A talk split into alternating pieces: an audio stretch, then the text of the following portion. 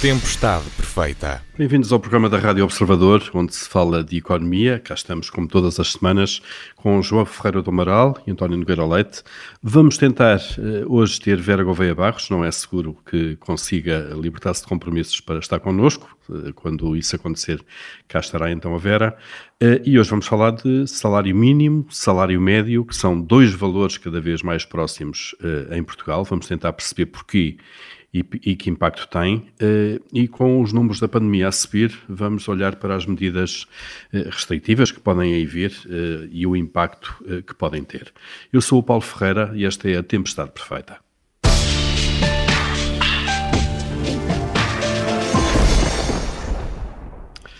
O aumento do salário mínimo está a ser discutido em concertação social. A proposta do governo é que aumente para 705 euros por mês. Provavelmente iremos ter ainda mais trabalhadores eh, a receber a retribuição mínima, já são 25% do total, eh, e ainda mais próximos eh, vamos, vão estar certamente o salário mínimo e o salário médio. João Ferreira do Amaral, começando por si, porquê é que temos estes salários a afunilar desta forma, sobretudo na base da pirâmide, não é? nos, nos rendimentos mais baixos? Bom, é difícil dizer, eu pelo menos não conheço estudos que, que que tenham uma indicação clara de porque é que isso sucede.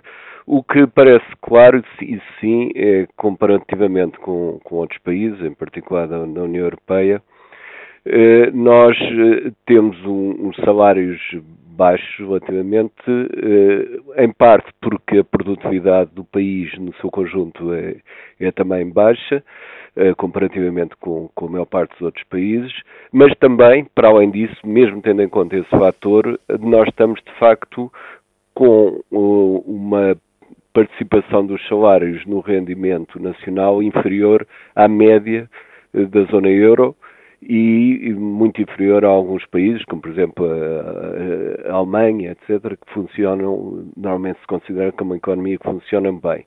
Eh, é certo que não, não é, a nossa situação não é pior. Temos outros países, por exemplo, a Itália é um caso também interessante porque é um país que tem uma baixa participação de salários também no rendimento, embora tenha uma economia bastante funcionando bastante melhor que nós e de facto eh, eh, não existe que eu saiba uma avaliação de quais os fatores que implicam que mesmo com a mesma produtividade ou com, com impactos semelhantes na produtividade, haja países que têm menos ou mais proporção dos salários do rendimento nacional. Portugal está na situação de baixo. Pode haver, em teoria, várias explicações sobre isso. Pode haver, inclusive, uma explicação estatística se for um país com uma economia, eh, uma economia paralela bastante elevada Uh, isso poderá ceder, embora o, o, sistema estatístico tente apurar também uh, os, o impacto da economia paralelo, mas muitas vezes isso não é fácil. Pode haver também com as condições de sindicalismo e coisas desse tipo. A verdade é que são fatores que provavelmente até transcendem o economista propriamente e que implicam um estudo multidisciplinar que eu, repito mais uma vez, não, não conheço que esteja feito uh, esse, esse tipo de estudo. Uhum. Mas, eh, João Ferreira do Amaral, eh, dá, a ideia de facto que o salário mínimo eh, tem dificuldade em empurrar para a frente os, outros, os outros salários. Há aqui um Sim, efeito de arrasto normal, não é? É o que dá, e, embora também haja depois na outra ponta salários muito elevados a nível da gestão, em, em muitos casos. Aliás, que é uma evolução que se tem verificado um pouco em todo o mundo. É que há também é, o, reverso nos salários mais elevados, que eles tendem a tomar cada vez mais peso e que, cada vez mais afastados da média. Simplesmente uhum. como em proporção são muito mais os salários baixos, é evidente que há uma aproximação do salário mínimo ao salário médio, que, a meu ver, não tem justificação nenhuma objetiva, até porque a, a mão de obra é cada vez mais qualificada, portanto, até se poderia esperar que houvesse maior diversificação, mas a verdade é que isso cede eh, por fatores que, do meu ponto de vista, não são apenas económicos e transcendem o domínio económico. Porque a produtividade, como eu digo, que é, que é o que mais imediatamente vem à ideia, eh, não chega para explicar tudo, eh, longe disso. E, portanto, há aqui Porque sim, a produtividade, Já agora é a média da economia, tanto se aplica aos salários mínimos, como os médios, como os, os altos e por aí fora, não é? E, e, isso, portanto, não explicaria porque é que há este empurrar, como diz, de salário mínimo para, para o médio e também não justificaria porque há países com salários mais baixos que outros. Isso é uma explicação em parte, mas não é nem de longe a explicação total. Uhum. António Nogueira Leite, no fundo a mesma questão, eh, como é que olha para, este, para esta concentração cada vez maior eh, de, de trabalhadores, de percentagem de trabalhadores eh, no salário mínimo, já são 25%, um, e, e, a proximidade cada vez maior entre salário mínimo e salário médio? bom dia. Bom, não é muito difícil de explicar, é, pelo menos a tendência, ou seja, o que é que nós temos? nós temos, nos últimos anos, uma evolução da produtividade uh, do trabalho muito baixa. Nós tivemos praticamente dois anos em que a produtividade média do trabalho cresceu 0,1%, nos outros anos não estagnou, decresceu. Eu estou a falar em anos desde 2000, desde 2014. Uh, temos também uh, uma produtividade que é muito mais baixa que a dos países uh, que nos estão próximos da União Europeia. Há, obviamente, um nexo entre a produtividade e o trabalho. e o que, no, o que, nós verificamos é que enfim, eh, temos eh, uma evolução do salário de mercado, aquilo que é estabelecido pelas forças de mercado, não tem evoluído muito, mas eh, no extremo inferior, o aumento administrativo do salário mínimo tem sido relevante nos últimos anos e vai apanhando cada vez mais, cada vez mais pessoas. Se olharmos também para a distribuição funcional do rendimento, o que nós verificamos é que nos últimos anos não houve um aumento não houve um aumento da, da, da participação dos lucros uh, no total dos rendimentos, uh, pelo contrário. E, e, portanto, o que nós tivemos nos últimos anos foi basicamente uma economia que teve uma evolução fraca da sua produtividade em termos agregados, Uh, continua a comparar mal com os países que nos estão próximos, sobretudo quando falamos nas micro, pequenas e médias empresas, que são mais de 99% do total de empresas em Portugal. As micro, pequenas e médias empresas só na Grécia são um número maior que Portugal, em Portugal são 99,2%. Uh, porque se nós olharmos para a comparação nas grandes empresas, o diferencial de produtividade é, é relativamente mais baixo, é substancialmente mais baixo, aliás, é mais baixo que nos outros países, mas o gap, a diferença, é menos acentuada do que nas micro e pequenas empresas, e, e depois as médias estão numa posição intermédia. E, portanto, o que nós temos é, uh, na, no extremo inferior, uma evolução administrativa subindo o salário mínimo. Eu não estou aqui a fazer um julgamento se é bom ou se é mau. Estou a dizer que tem sido uma intervenção administrativa que uhum. tem subido. Como as condições de mercado não têm permitido um aumento do, do salário uh, fora uh, daquilo que é abrangido pelas alterações administrativas, o que nós temos é que cada vez mais trabalhadores estão no salário mínimo. Ora, isto é um reflexo da fraca produtividade da economia portuguesa, da incapacidade de muitas empresas em, em, em, pagar salários, até porque nós não temos visto nos últimos anos uma transferência dos salários para os rendimentos de capitais, para os lucros. Uh, o que nós temos uhum. visto é uma economia que tem relativamente pouca facilidade uh, em, uh, em se ingrar no ambiente concorrencial em que nós estamos inseridos. Eu estou a falar em dados antes do Covid, agora temos uma situação em que havia muito ruído para tirar conclusões com os dados mais recentes. Mas até 2019 uhum. esta era, era, era a evolução. Portanto, basicamente o que nós temos é uma economia frágil, com salários bastante baixos, eh, e, eh, em que o, o, outro grande fator de produção de capital não tem tirado partido disso, porque basicamente, se olharmos para a repartição do produto, não tem havido ganhos na última década do, das generações de capital. Eh, dessa fatia é, também. É, dessa fatia. Uhum. Portanto, o que isto mostra é uma economia pouco desenvolvida, em que se vai fazendo, uh, pouco desenvolvida, isto é, pouco dinâmica, em que se vai fazendo um nivelar por baixo, à medida que administrativamente formos subindo o salário, vamos apanhando mais pessoas, porque entretanto... Que, que estão estagnadas, não... digamos assim, no salário de mercado. De, Deixe-nos uh, ver também, olhar aqui um, um, pouco para o mercado de trabalho, Uh, nós estamos numa situação, enfim, que não é de pleno emprego, mas que é de baixo emprego. Estamos na casa dos 6%. E, e há muitos setores uh, a queixarem-se da falta de uh, pessoas para trabalhar. Querem recortar, estamos a falar da construção, estamos a falar da restauração e hotelaria, estamos a falar também do setor do mobiliário. Uh, que nos últimos meses dizem que querem contratar, precisam de contratar uh, e não aparecem uh, pessoas. Há sempre a velha questão, provavelmente estão, estão, a oferecer pouco, a pagar pouco. Um, mas, João Folha do Amaral, será que há aqui um desencontro muito grande? Há aqui uma disfunção do mercado de trabalho em que as empresas precisam de pessoas, independentemente dos salários, que, que, que não, que não existem, pelo menos com aquela formação, com aquela disponibilidade, com, com, com, com as capacidades que as empresas precisam? Bom, isso é de certa forma natural numa, numa, altura em que a procura cresce bastante e ela está a crescer bastante eh, em virtude da, da, queda também que teve com a pandemia e as coisas não são simétricas, não é fácil muitas vezes depois repor a situação. Portanto, eu teria tendência a dizer que isso, isso é normal numa situação em que a procura cresce e que, portanto, uh, também é mais provável que haja muitas vezes desajustes entre o que as empresas necessitam e o que, está disponível. Mas penso que essa questão é mais, terá tendência a ser mais conjuntural do que propriamente estrutural, porque em termos, pelo menos em estrutural, comparativamente o que era antes da pandemia. Porque, de facto, as qualificações da manobra também vão evoluindo, o nosso tecido empresarial tem tendência também a modificar-se e, e, a melhorar, portanto, eu penso que isso não será, uh, à partida, uma condicionante que leve uh, a um aumento muito grande salarial. Mas uh, será saudável que, as empresas compitam entre si pagando melhor. Isso, isso penso que é, é a lógica que, que subjaz a uma, a uma, uma, situação de evolução do, do emprego. Eu queria chamar, entretanto, uma atenção para um efeito que pode ter importância do ponto de vista estatístico e, e substancial também, é, é, que, de facto, os aumentos da função pública têm sido muito pequenos no, ao longo dos últimos anos e o, os salários da função pública são, em média, superiores, uh, naturalmente, mas muito superiores ao, ao, salário mínimo. E isso pode, portanto, ter também eh, dado estatisticamente uma aproximação do salário mínimo ao salário médio. Portanto, é tudo uma,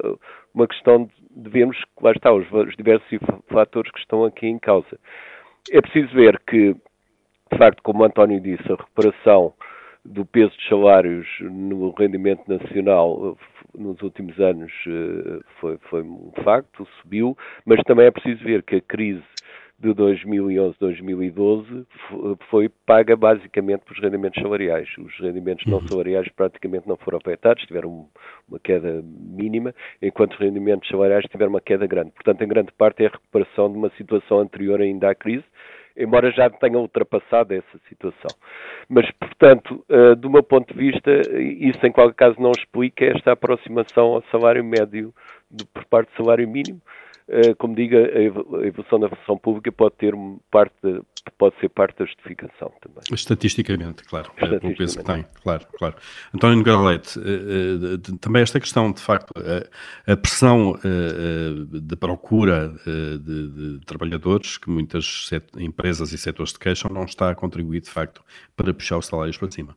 Sim, neste momento estamos a defrontar uh, fenómenos que são de natureza conjuntural e que não são apenas registrados na economia portuguesa. Agora estava a ver dados relativos aos Estados Unidos, onde há uma situação semelhante. A diferença grande entre os Estados Unidos e Portugal, para dar um exemplo desse caso concreto, é que nos Estados Unidos os salários estão de facto a ajustar em e em Portugal não se vê os salários a ajustar em. O que acontece, depreendo eu, mas isso tinha que ser visto com mais profundidade, é que estamos a falar de empresas que possivelmente não é que não queiram, mas não conseguem, não têm modelos de negócio que lhes permitam pagar salários mais elevados. Ora, isso é reflexo uh, de, de, uma falta de competitividade e de uma, enfim, de uma falta de capacidade de criar valor que permita pagar salários mais, eh, mais altos em linha com aquilo que os concorrentes noutras geografias próximas estão, estão a pagar. Por isso é que se fala em ir eh, enfim, a destinos exóticos buscar, buscar, eh, trabalhadores que não existem em Portugal, até porque muitos deles, eh, como o mercado de trabalho na União Europeia é absolutamente móvel, muitos dos trabalhadores portugueses já não estão em Portugal, eh, porque muitos dos, enfim, muitos dos nossos trabalhadores, ao longo dos últimos anos, foram A saída de pessoas de Portugal não foi apenas um fenómeno dos anos 2011, 2012, 2013, foi continuando. E o que é mais perigoso, e agora pensando um bocadinho mais a prazo, é que muitos dos que têm saído são, uh, em boa parte, pessoas com elevadas qualificações que encontram em Espanha, em França, na Alemanha, na Suíça, fora da União Europeia, mas em muitos outros países, uma, um salário muito mais em linha com as suas expectativas, com aquilo que eles são capazes de fazer, e nós não temos um ambiente económico, não temos empresas que sejam capazes de pagar eh, não é que os lucros dessas empresas estejam a crescer desmesuradamente, é aqui uma teimosia, não. Eh, elas não são é, suficientemente fortes, e isso é um problema. Uh, e, e, e, isso é um problema grave que envolve todos, acionistas, gestores, entidades com, com, poderes públicos. Isso é um problema relevante, é que nós estamos a perder muitas pessoas uh, altamente qualificadas que não fazem subir o salário médio em Portugal porque vão-se embora. Uma boa parte da nossa imigração neste momento é uma imigração de engenheiros, é uma imigração de técnicos uh, especializados, mesmo que não tenham formação superior, mas que vão oferir salários, são duas e três vezes aqueles que eles conseguem ter em Portugal, e tudo isto são fatores que contribuem para, para, para este fenómeno. Este, isto é, obviamente, de um ponto de vista uhum. preocupante, porque é, porque é sintoma de uma doença maior que não é atribuível ao governo A, ao governo B ou ao governo C, é atribuível, digamos, à fragilidade da economia portuguesa e à sua incapacidade de concorrer uh, em, globalmente. Há setores e há empresas uhum. que estão, obviamente, fora desta, desta preocupação, de concorrer globalmente uh, e pagando salários em linha com aquilo que é, descontando o, custo de vida, que também é mais baixo cá que em muitos outros países, mas não tantos assim, e não tanto assim, eh, pagar salários em linha com o que os outros oferecem.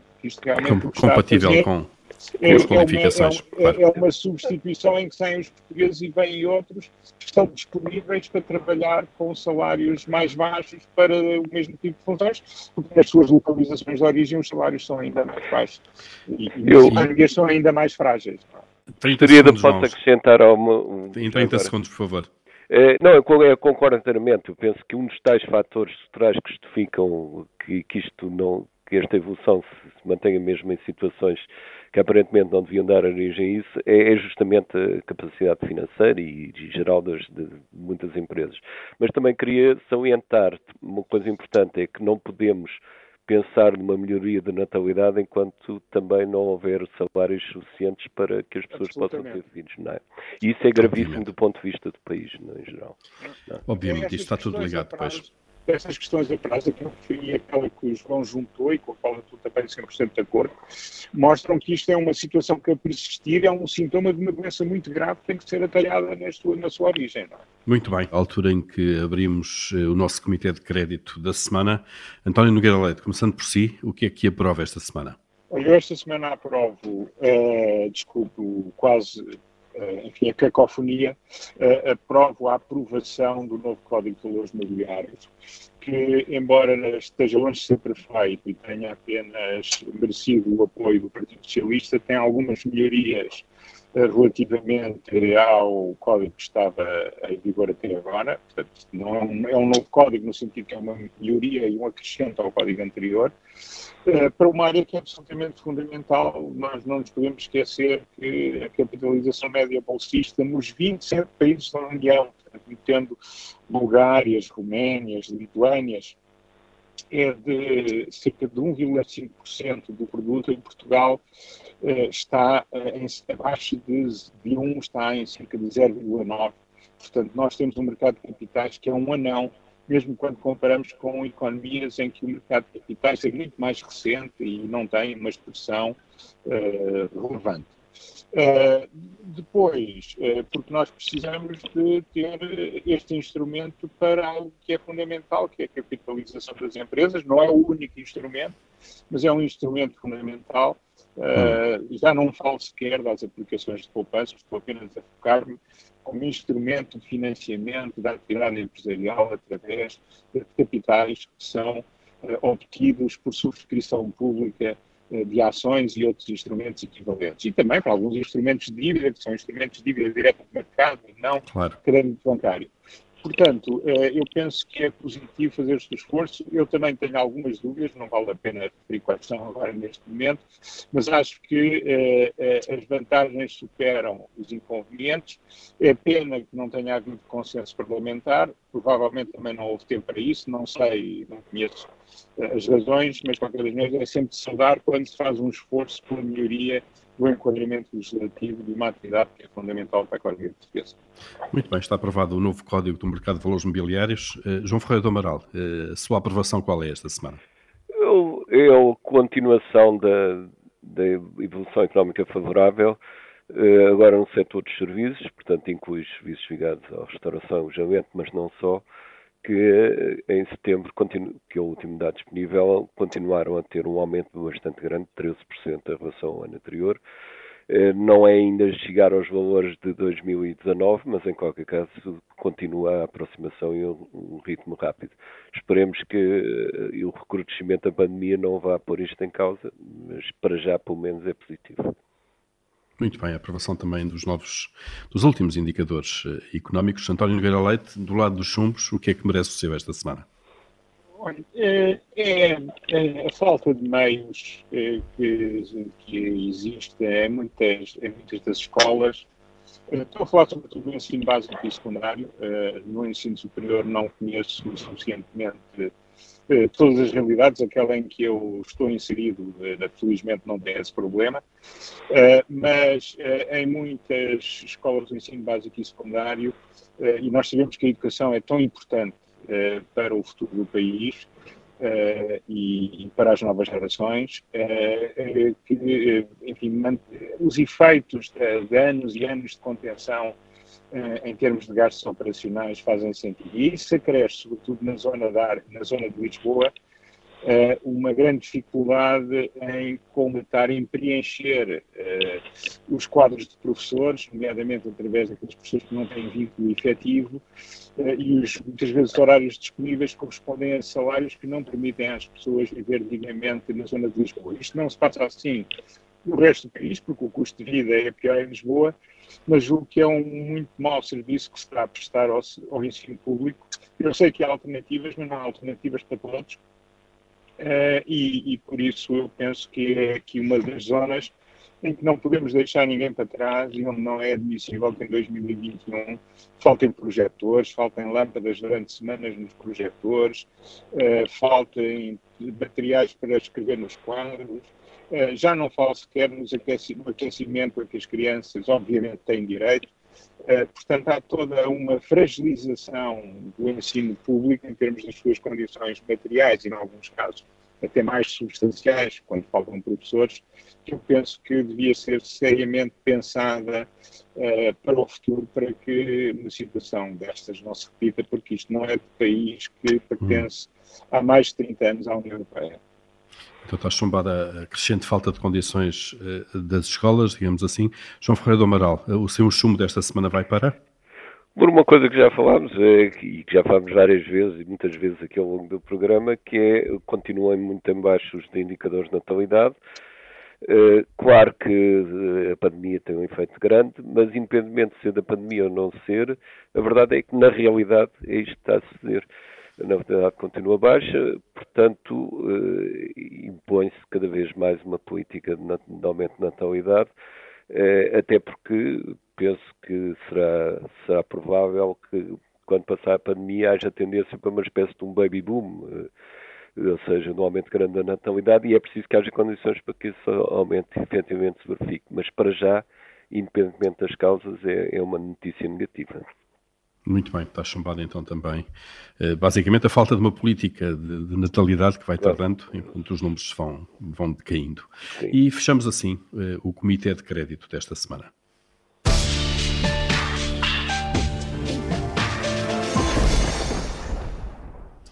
E cá estamos nós novamente, quem sabe se aproximarmos novamente da, da, tempestade, os números da pandemia estão a subir, mais infectados, mais internados, uh, a Europa começa a fechar novamente em alguns países.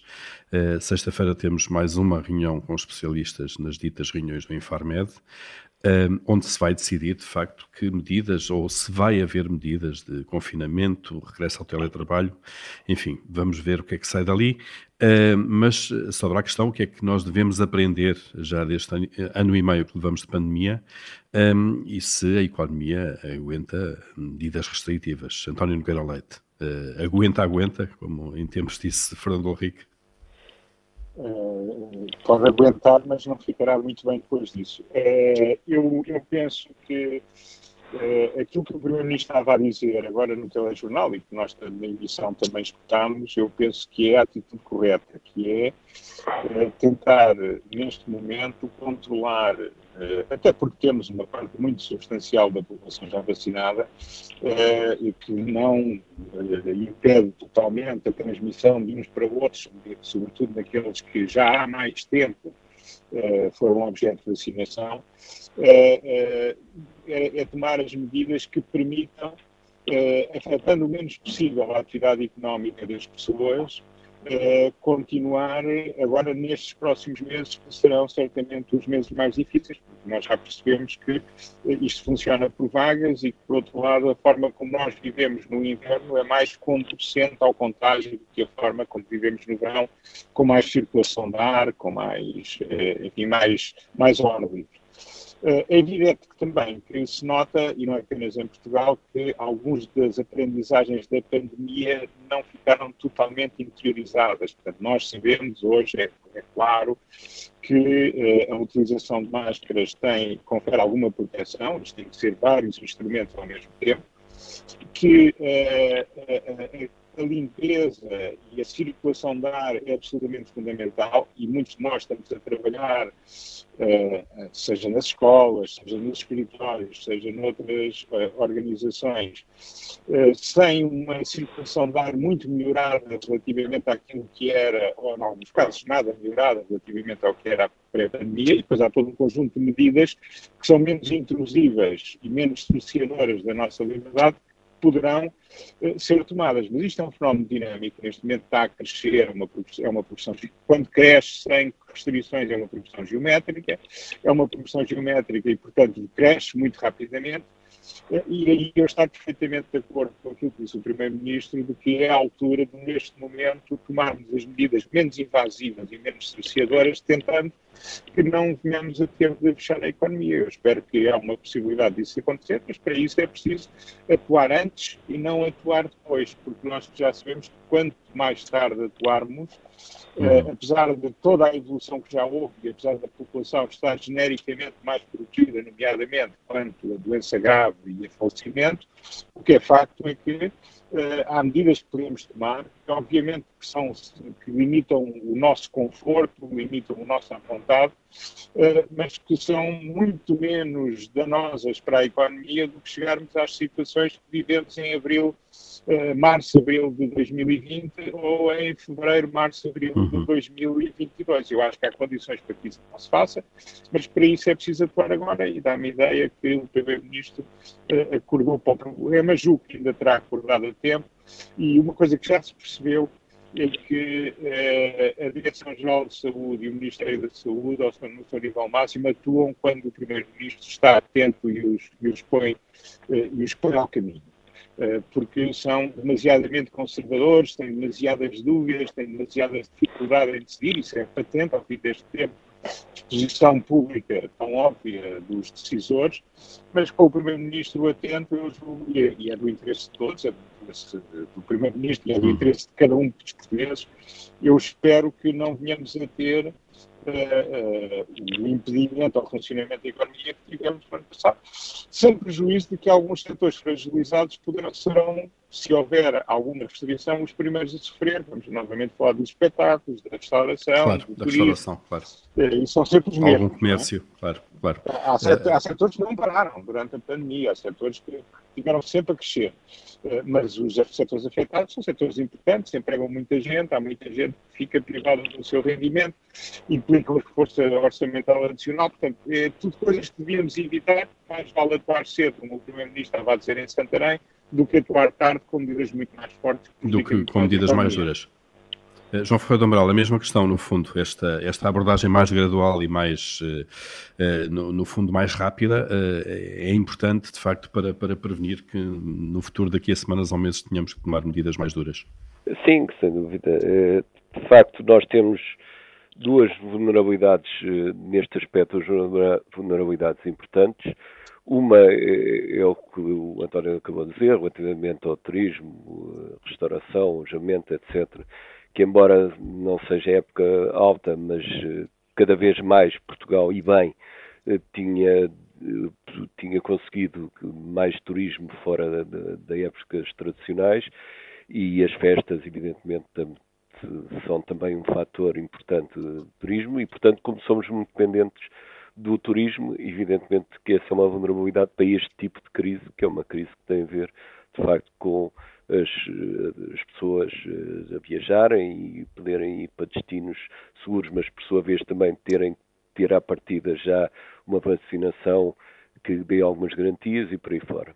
A segunda vulnerabilidade tem a ver com a vinda dos imigrantes na, na quadra natalícia, e ainda bem que vem, mas é de facto também neste aspecto um, um fator de risco adicional e, portanto, é de esperar que de facto o Natal mesmo apesar de todas as, as toda a população vacinada e, e que de facto tem efeitos na gravidade do contágio, mas apesar disso podemos atravessar uma situação difícil e que pode levar depois a medidas mais drásticas que são sempre de evitar. Portanto, do meu ponto de vista, de facto tomar um conjunto de medidas uh, agora uh, que não sejam muito drásticas, mas que sejam as suficientes para garantir para impedir um agravamento grande da situação, penso que está na hora. E mais, mais tarde que, isto, que esta semana já começaria provavelmente a ser tarde, não é?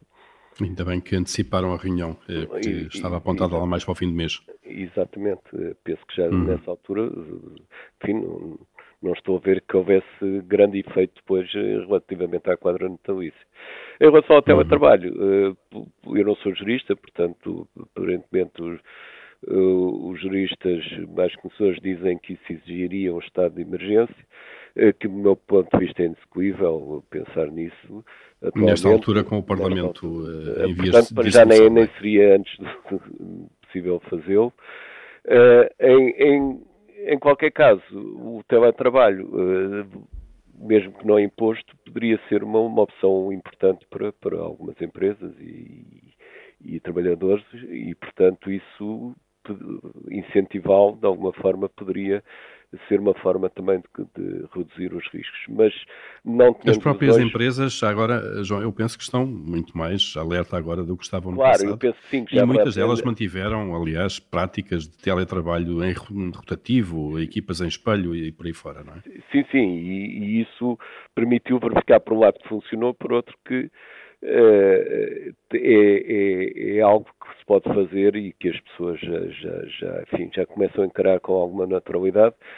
Uh, e mesmo por outras razões que não têm a ver com a pandemia, mas um dia se verá se não será importante também o teletrabalho do ponto de vista de poupança de energia por momentos de determinado tipo de, de deslocações que são feitas ainda muito com bases de combustíveis fósseis. Portanto, eu creio que nós aprendemos alguma coisa, mas uh, não sou tão otimista de pensar que as pessoas vão, sem aviso e sem medidas, fazer tudo o que é necessário. Portanto, é importante que o, que o Governo dê um enquadramento, que aconselhe e que também uh, imponha algumas medidas que possa impor, que sejam necessárias, não muito drásticas, mas que sejam necessárias para evitar o pior. Não é? Muito bem. Vamos esperar então o que é que sai da reunião de, do IFARMED e os desenvolvimentos uh, das próximas semanas e também a evolução dos números. Estamos a chegar ao fim desta, desta nossa edição, ainda temos tempo aqui para um momento de tirania. Uh, João Ferreira do Amaral, uh, começando por si aqui, se mandasse esta semana, o que é que mandava? Uma coisa que já falámos várias vezes, mas que agora penso que se justifique outra vez, Em relação ao Estado e, ao emprego do Estado e dos funcionários públicos, o Eurostado publicou os dados em que se prova aquilo que já, já se começava a saber, é que o peso do, do emprego público em Portugal é relativamente baixo em relação ao emprego total nos, entre países da União Europeia, portanto está muito na faixa dos que têm um peso mais, mais baixo, o que significa que, tem, que é importante, e já falámos nisso quando falámos das qualificações do, do, dos funcionários públicos, é muito importante que o Estado saiba quais os setores que deve reforçar, quais os setores que podem eventualmente levar uma transferência de emprego para outros subsetores dentro do grande setor público. Claro que com a pandemia o pessoal de saúde aumentou, evidentemente, e terá tendência a continuar, a continuar elevado, mas, portanto, essa, esse planeamento da distribuição por áreas, eu penso que deve ser feito, nunca foi feito convenientemente, deve ser feito, e agora sem aquele label que havia sempre, ah, temos muitos funcionários públicos, por isto, etc., que já, já verificamos que não é verdade, de facto. Uhum. O que é importante é que eles estejam naqueles subsetores públicos onde são, de facto, precisos. Onde são necessários, muito bem. António Leite, eh, se mandasse? Olha, eu pegando nisto que o João disse, porque estamos em período que vai ser de pré-campanha, ou que é pré-campanha eleitoral, eh, onde eu esperava que houvesse proposição de políticas e não apenas política, eh, eu acho que era muito importante conjugar isto que foi dito com a questão da transformação digital e de verbas muito substanciais para a transformação digital, eh, que se olhasse por uma vez com cuidado eh, e de uma forma eh, ampla para a questão da afetação de recursos dentro do setor público, para a questão dos processos, para a questão da qualidade dos serviços e para a questão das carreiras e dos incentivos aos funcionários. Nós continuamos a ter um setor público que poderia funcionar melhor se estivesse mais bem gerido, mais bem estruturado e isso eh, temos agora uma oportunidade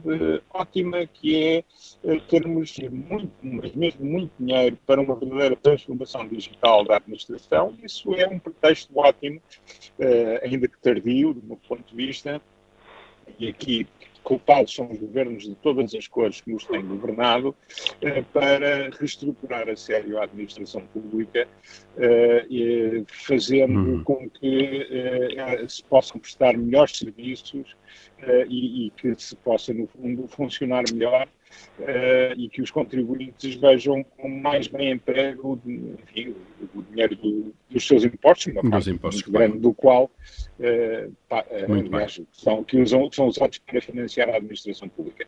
Gostava que os partidos, nesta altura, fizessem propostas concretas sobre o que é que pensam. Estamos nessa altura, é António. É Muito bem, então que venham essas propostas para a organização e melhoria do Estado. Eh, ficamos eh, por aqui nesta tempestade perfeita com João Ferreira do Amaral, António Nogueira Leite, a Vera Gouveia Barros acabou por não poder estar connosco, mas regressa para a semana, como regressamos todos, eh, aliás, e até lá pode ouvir-nos sempre em podcast nas plataformas habituais.